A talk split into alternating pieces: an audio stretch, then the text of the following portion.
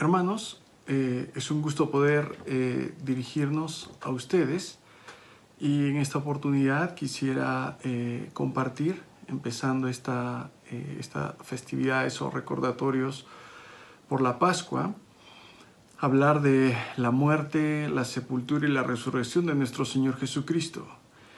El evento clave en la historia, los tres eventos más importantes en la historia de la humanidad son el nacimiento de Jesucristo, su crucifixión y su resurrección. Esos son los eventos clave porque en Belén vino el Salvador, Dios hecho carne. En la cruz Él dio su vida por nosotros y en la resurrección Él mostró o tuvo victoria sobre la muerte.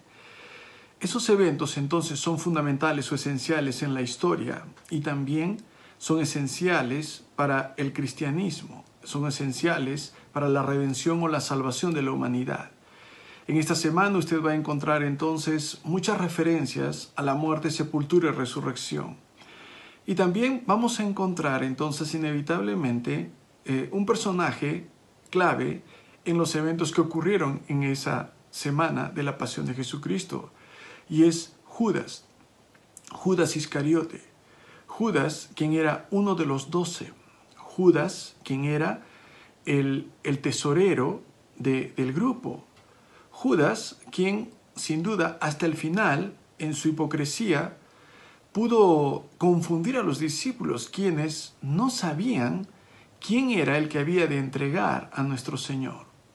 Entonces, en Judas encontramos el perfil de muchas personas que, aparentando ser creyentes, no lo son.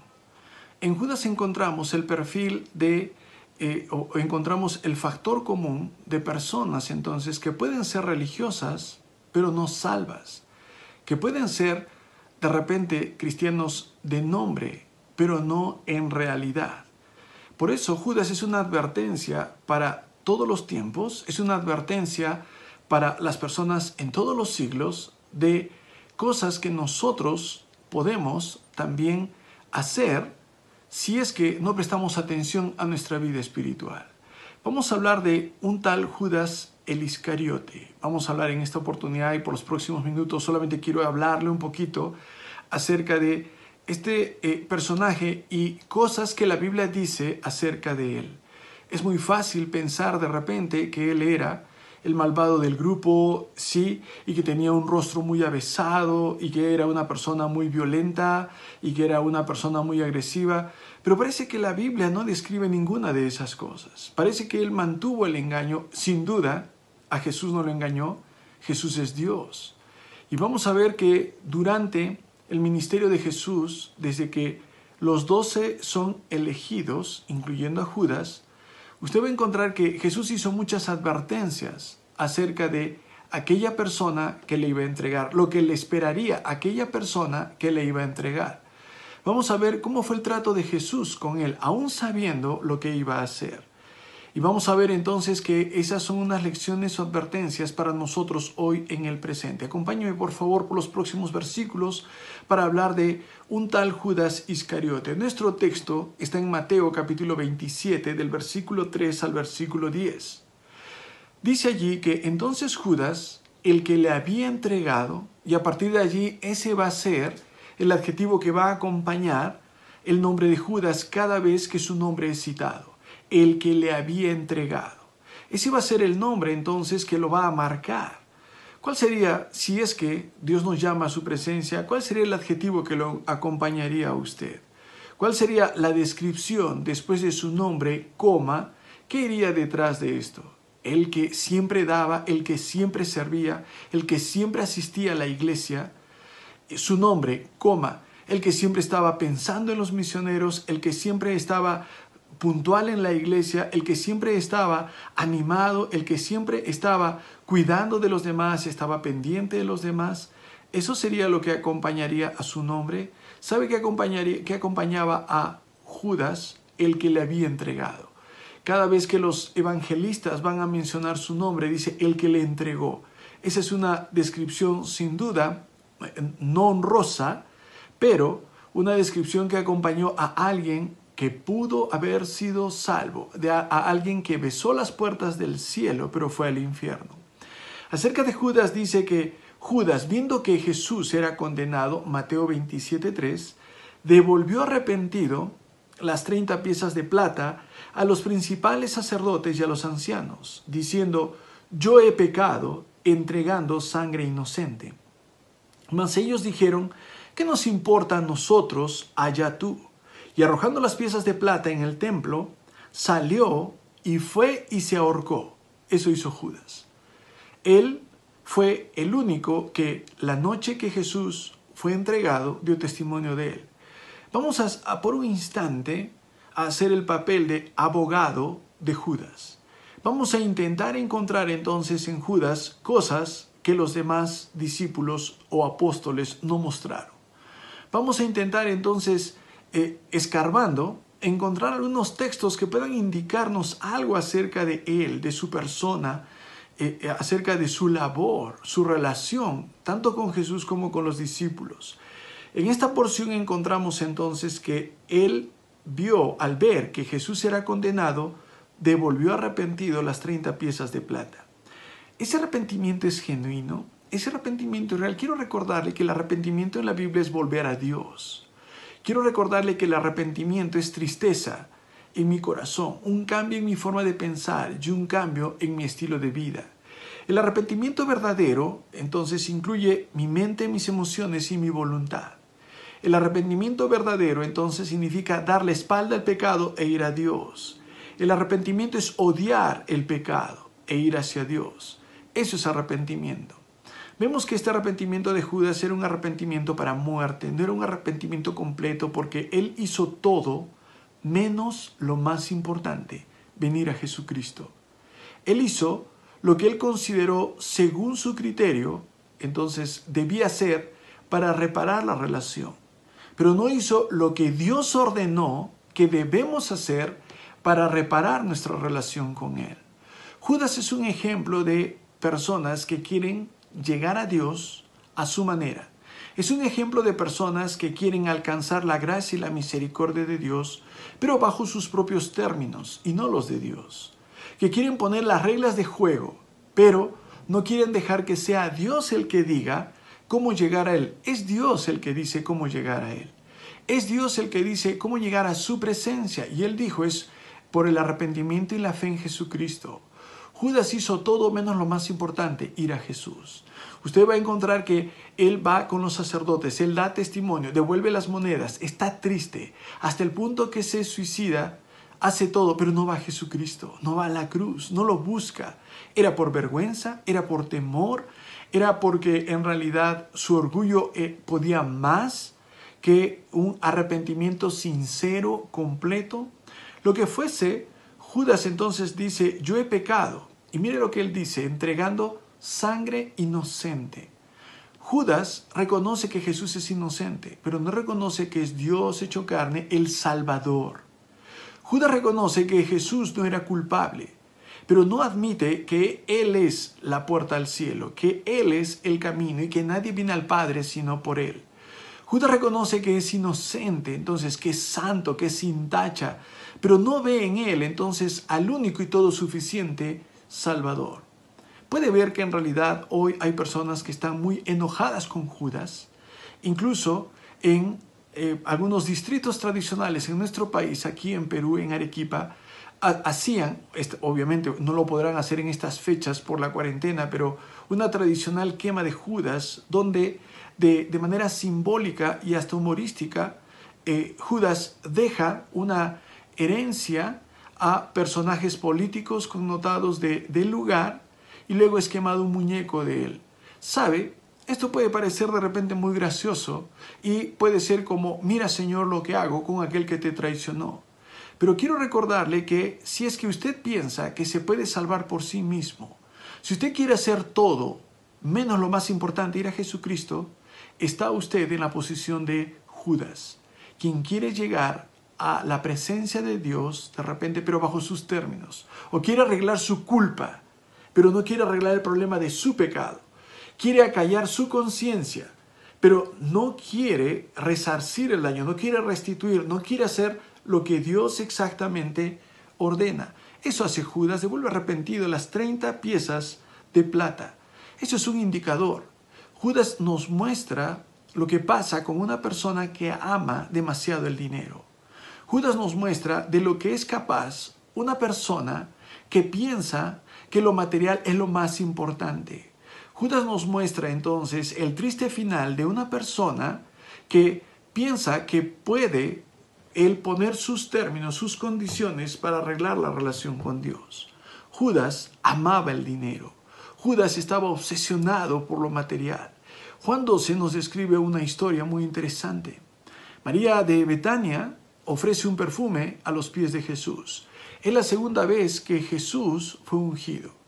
En una, él fue ungido en casa de Simón el fariseo. Una mujer pecadora se acerca y derrama un perfume. Pero en Juan 12 vemos que María, la hermana de Marta, de Lázaro, quien acababa de ser resucitado en Juan 11, derrama un perfume, un perfume muy caro a los pies de Jesucristo. Y Judas dice, ¿por qué este desperdicio? Si hubiera, dice, vendido ese perfume y hubiera servido para dar a los pobres y cubrir sus necesidades. Pero Juan nos dice algo muy interesante que no mencionan los evangelios, los evangelios sinópticos, Mateo, Marcos y Lucas. Juan nos dice que lo hacía no porque se cuidara de los pobres, sino que era ladrón. Y como él llevaba la bolsa, en ese entonces no sabían quién era Judas y lo que hacía, él sacaba dinero de la bolsa. Judas Iscariote, Iscariote significa de Isqueriot, la ciudad de Queriot. Parece ser que de los doce, él, eh, él no era de Galilea, él no era pescador. tampoco Mateo lo fue, de los doce, Mateo era un publicano, pero encontramos que aparentemente Judas sería no de Galilea y ya que llevaba la bolsa, quizás era el que tenía más educación que el promedio de los discípulos. No, no olvide que en el momento en que Juan escribió su evangelio ya todo se había destapado, y Mateo y Marcos y Lucas. Pero en el momento que ocurrieron los hechos, por ejemplo, en la noche que Jesús fue entregado, y cuando Jesús dice, uno me va a entregar, los once de ellos no voltearon a mirar a Judas y decir, todos sabemos que eres tú. No sabían. Judas era un muy buen actor. Él podía engañar a todos menos al Señor Jesucristo. Y en esa noche entonces Pedro le hace señas a Juan para que le pregunte quién es. Y Jesús le muestra a Juan, pero parece que aún no entendía del todo lo que estaba ocurriendo. Pero volvamos a Juan 12. Juan eh, nos describe a Judas como alguien que metía el dinero, metía la mano a la bolsa y sacaba dinero de allí. Era ladrón. Amaba el dinero, amaba lo material más que lo espiritual.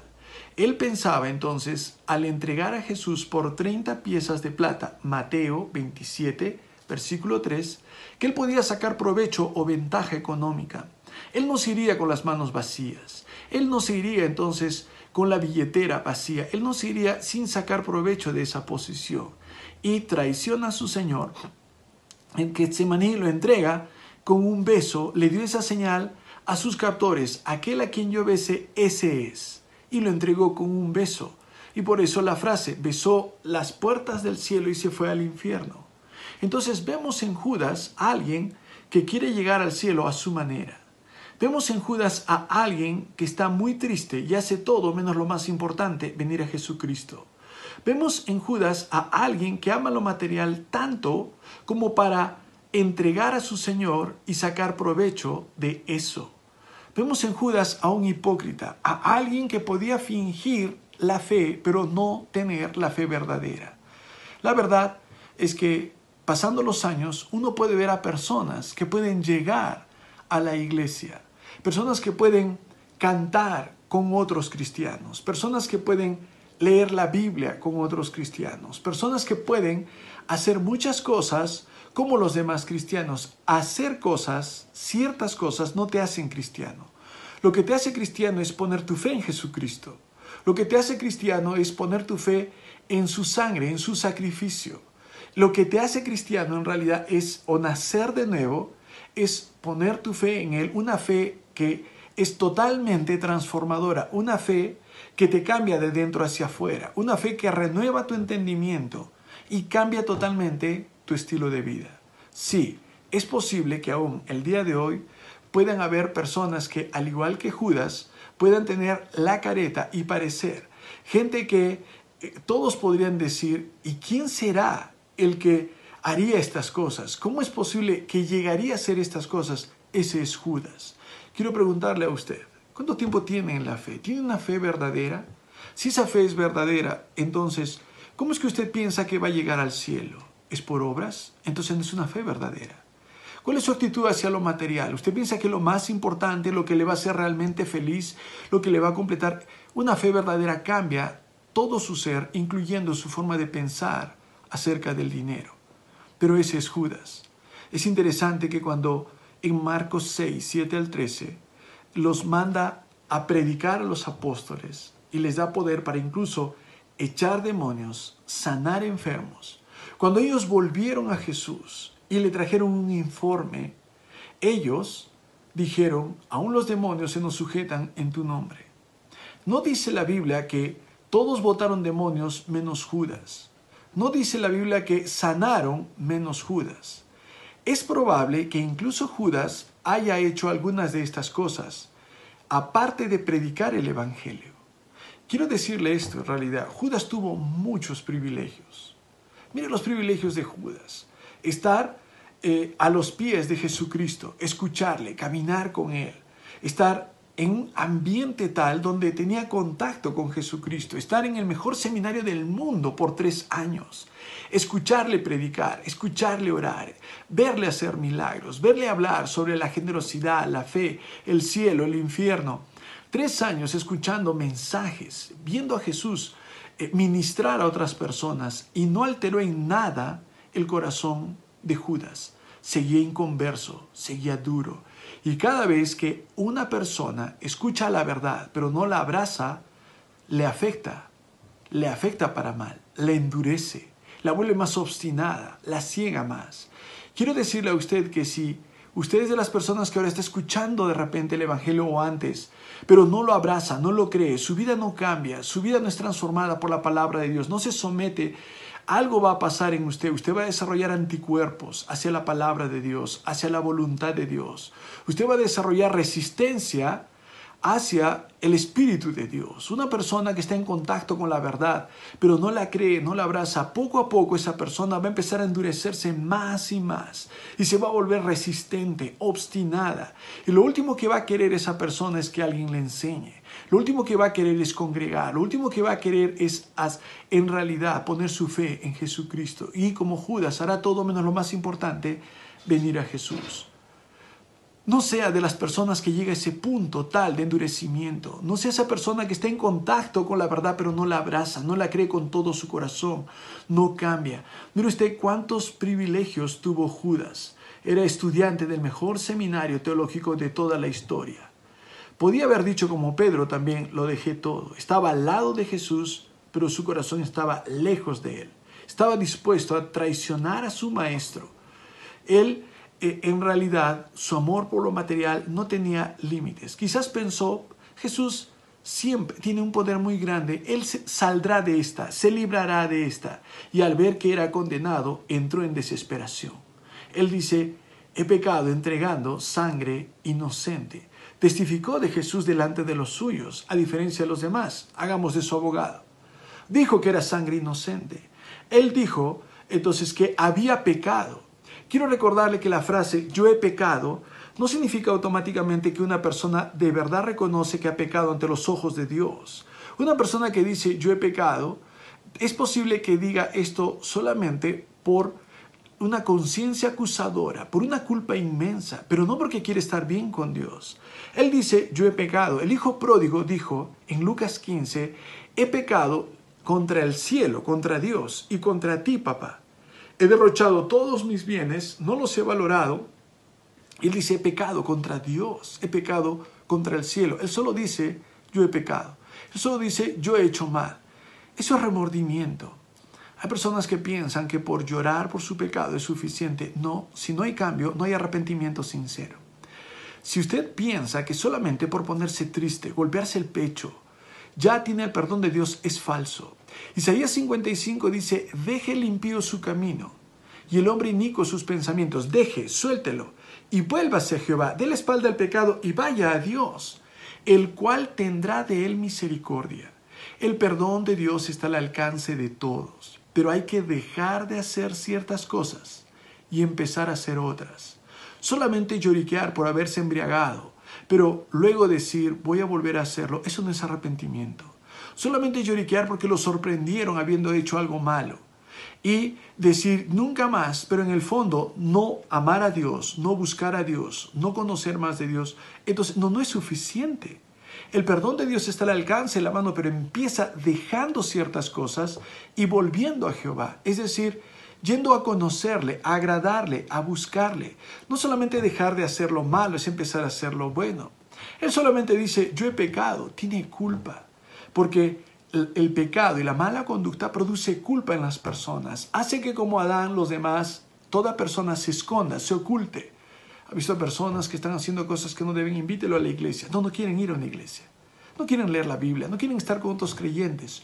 Su conciencia los acusa y se sienten mal delante de personas que solo quieren ayudarles y prefiere esquivarlas, evitarlas, criticarlas, mantenerlas a raya. Yo soy de tal religión, yo nací en tal religión y moriré en tal religión, pero no evalúan las creencias de esa religión. No examinan si las creencias de la religión que dicen tener está de acuerdo con la palabra de Dios. Ese es Judas. Judas no evalúa sus creencias, solamente él, él es el director de su propia orquesta. Él no quiere dejar que Dios dirija. Él solamente dice, yo he pecado, fue y se ahorcó. El triste final de aquellas personas que hacen lo que quieren y cuando lo consiguen son terriblemente infelices. Un cristiano es alguien que hace la voluntad de Dios. Es alguien que dice, mi comida es que haga la voluntad del que me envió. Juan 4, como Jesucristo. Eso es lo que dice un cristiano. Su voluntad la somete a Jesucristo. Y mientras menos hacemos lo que queremos y más hacemos lo que Él quiere, más completos estamos. Más hacemos lo que Él espera de nosotros, más realizados estamos. Más hacemos su voluntad y más satisfacción tenemos dentro de nuestro corazón. Pero como Judas, jugamos a la religión, buscamos lo material, hacemos lo que queremos, luego viene la culpa y viene la desesperación, la crisis. Quizás no toda persona pecadora llegará al suicidio, pero llega la depresión, llega la tristeza, llega el desánimo máximo, llega, llega a, la tristeza al, punto cumbre eh, y, y su tristeza es tanta que llegan a pensar, no, Dios ya no va a querer nada conmigo. Hay dos formas de rechazar el Evangelio, ¿sabía usted? Si usted piensa que es demasiado bueno como para necesitar el perdón o la salvación, usted está rechazando el Evangelio. Pero hay gente que tiene tanta culpa y tristeza que dice, no, yo no creo que Dios pueda salvarme a mí. También está usted rechazando el Evangelio. Son dos formas de rechazar el Evangelio. No caiga en ninguna.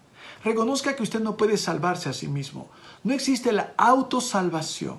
Si usted piensa que se salva por obras, usted no está haciendo esas obras para Dios, las está haciendo para sí mismo. Si usted piensa que se salva por ser bueno, usted no hizo buenas obras para la gloria de Dios, sino la hizo para su propio beneficio, su propio bienestar. Y eso es autosalvación. No existe la autosalvación. Solo existe el Salvador, Jesucristo. Y usted puede beneficiarse de esa salvación si se arrepiente y cree en Él. Vemos entonces que otra forma de rechazarle es pensar que usted es tan malvado, tan pecador que Él no me va a recibir. ¿Habrá pensado eso Judas? Parece. Y tiene tanta culpa que dice, mejor voy y me ahorco. Y se mató. Usted está rechazando el Evangelio si piensa que es tan pecador que Él no le va a recibir. Juan 6, Jesús dijo, el que a mí viene, no le echo fuera. Yo creo que incluye a Judas. Si Judas fue al infierno, no fue al infierno porque entregó a Jesús. Fue al infierno porque no creyó en Jesús. Entregó a Jesús porque no creía en Él. Y fue al infierno porque rechazó a Jesús porque Él hizo todo menos lo más importante, venir a Jesús. Y eso es lo que Él hace, fue y se ahorcó. ¿Qué dijeron, eh, ¿Qué dijeron los religiosos que le pagaron para entregar a Jesús? ¿Qué nos importa a nosotros? Allá tú. Eso hace la religión. La religión te saca el jugo y luego te tira al suelo. Solamente se aprovecha, pero no se mete contigo. La religión lo que hace es solamente te quiere los domingos pero en realidad no quiere tu vida, no quiere ayudarte, no quiere edificarte para que seas como Jesús. La religión solamente piensa, ¿qué puedo sacar de ti? Sacaron todo lo que podían de Judas. Y cuando dice, me siento mal, allá tú, ese es tu problema. Esa es la religión. La religión es indiferente. La iglesia de Cristo no es así. En la iglesia de Cristo los creyentes nos preocupamos los unos por los otros. Nos amamos demasiado para permitir que el otro haga lo que le dé la gana. Nos amamos demasiado para permitir que el otro viva en un estilo de vida pecaminoso y no nos metamos porque no es mi problema. No, no quiero meterme. Es su vida. ¿Quién soy yo para meterme? Eso es indiferencia, eso es odio. Así no es el cristianismo. El cristianismo se trata de un grupo de personas que tienen a Cristo por cabeza, han puesto su fe en Él como su Salvador, viven para Él, quieren crecer y parecerse más a Él. Y entre nosotros nos vamos a ayudar para crecer en esa semejanza a Cristo, a través del estudio de la Biblia, la oración, animarnos unos a otros, cuidarnos unos a otros, como un cuerpo, trabajando de manera sincronizada y protegiéndonos. Eso es el cristianismo. En la religión es hasta el próximo domingo. En la religión es, si quieres vienes, es tu problema. Eso es la religión. Tienes problemas, allá tú. Allá tú, eso es la religión. Por eso la religión no se meten con usted. Por eso a la gente le encanta la religión. Porque no se meten con ellos. No hay alguien que le diga, hermano, no puede vivir así. No puede andar en esos caminos. Eso es la religión. Allá tú. Y vemos que fue y se ahorcó. Los principales sacerdotes tomaron las piezas de, plata y dijeron, no es lícito echarlas en el tesoro de las ofrendas, es precio de sangre, por supuesto, sangre inocente, la sangre de Cristo. Eso costó la traición de Jesús. Entonces, después de consultar, compraron con ellos el campo del alfarero para sepultura de los extranjeros. Ese dinero fue usado para comprar un terreno, el dueño era Judas, aunque él ya había muerto, y sería para sepultar a los extranjeros, y por eso ese lugar se llama campo de sangre. Pues bien, quiero que vea por favor que ese día había dos cuerpos colgados, uno en un madero y otro en una horca. El que estaba en el madero estaba muriendo por nuestros pecados, su sangre era limpia de pecado, Jesucristo. En el otro estaba entonces la sangre derramada de manera inútil por alguien que su culpa era muy grande, pero que no quiso ir a Jesucristo. En uno estaba Judas, la evidencia del fracaso humano, la tristeza de la frustración, el dolor de haber errado el camino, la angustia de no haber hallado auxilio en la institución religiosa, la pena de no haber reconocido a tiempo la bondadosa mano que le tendió el Señor. En otro, en la cruz, la más grande expresión del amor de Dios llevando sobre sí mismo el castigo de nuestros pecados, ofreciendo su mano a religiosos frustrados, a desorientados, a todos los que tienen sed en el alma, a todos los que buscan nueva vida espiritual, a todos los que necesitan perdón, paz, a todos los que desean su compañía para cruzar un día el río de la muerte y llegar triunfantes al más allá celestial. Sabemos entonces que en realidad Judas un día se parará delante del Señor del universo y contemplará las consecuencias de ignorar o subestimar los privilegios que le ofreció el Señor. Un tal Judas Iscariote. ¿Qué es Judas? Número uno, Judas es una ilustración de las oportunidades perdidas. ¿Cuántas oportunidades tuvo? Judas es una ilustración de oportunidades perdidas, haber escuchado a Jesús, ver los milagros de Jesús, ver ministrar a Jesús, oportunidades perdidas. En más de una ocasión, Jesús le advirtió y le dijo, hay de aquel por quien el Hijo del Hombre se ha entregado uno de nosotros me va, uno de ustedes me va a entregar, uno de ustedes es diablo. Jesús envió muchas advertencias a Judas. No piense que Judas era víctima de las circunstancias, una víctima inocente, no, fue advertido, pero se hizo el desentendido. Cada vez que escuchas un mensaje eres advertido. Cada vez que alguien te habla de la Biblia, del cielo, del infierno, eres advertido. No seas indiferente o terminarás como Judas, endurecido y rechazando el Evangelio. Número dos, Judas es una ilustración de los privilegios despreciados el privilegio de estar cerca a Jesús, el privilegio de escuchar, recibir todas las promesas de Jesús. Número tres, Judas es una ilustración de cómo el amor al dinero es la raíz de todos los males. El amor al dinero, no el dinero, el amor al dinero, la raíz de todos los males. Tanto era su amor por lo material que estuvo dispuesto a traicionar a su Señor, al Salvador. El amor al dinero hará que tal vez usted no traicione al Señor, pero hará que le rechace. El domingo no irá a la iglesia, Sí, el dinero es lo más importante. No tiene tiempo para leer la Biblia, para orar, para trabajar en su vida espiritual, para cultivar su alma, para acabar hondo por medio de la palabra. No tiene tiempo para estas cosas. Se da usted cuenta que el amor al dinero hace que gente rechace el Evangelio, menosprecie a otros, se crea superior. No el dinero, el amor al dinero. El amor al dinero. No haga que el dinero lo ciegue y lo haga pensar que en realidad usted no necesita un salvo. Usted necesita un Salvador y es Jesucristo. Número cuatro, Judas es una ilustración de la paciencia, la bondad y benevolencia de Cristo. ¿Cuánto tiempo le dio para que se arrepienta? Si usted dice, pero ¿por qué no lo castigó desde el inicio? Para que tú tengas una advertencia de la paciencia de Dios, la misericordia de Dios. Para que tú tengas una advertencia. Fue paciente. Para que veas cuán amoroso fue el Señor. Hasta el final le dijo, cuando fue entregado, amigo, camarada, con un beso entregas al Hijo del Hombre. Hasta el final Jesús fue amable con el traidor para darnos un ejemplo a nosotros no solamente de cómo debemos tratar a las personas que nos lastiman, sino sobre todo de cómo Él es, cómo es Él con aquel que le rechaza. Soy paciente, no queriendo que ninguno perezca, sino que todos procedan al arrepentimiento. Pero si no quieren, Dios no los va a forzar, no los lleva a la fuerza a la gloria. Es si tú quieres, es si tú deseas, si tú te das cuenta que necesitas. Esa es la realidad. La misericordia de Dios está esparcida, está expresándose cada día y tal vez ahora te está dando una oportunidad más para que te arrepientas y creas y no termines como Judas y no termines y no tengas ese triste final que tuvo él. Un tal Judas Iscariote. Es la lección del día de hoy. Espero que pueda ayudarle una vez más. Agradecido a Dios por poder dirigirme a ustedes.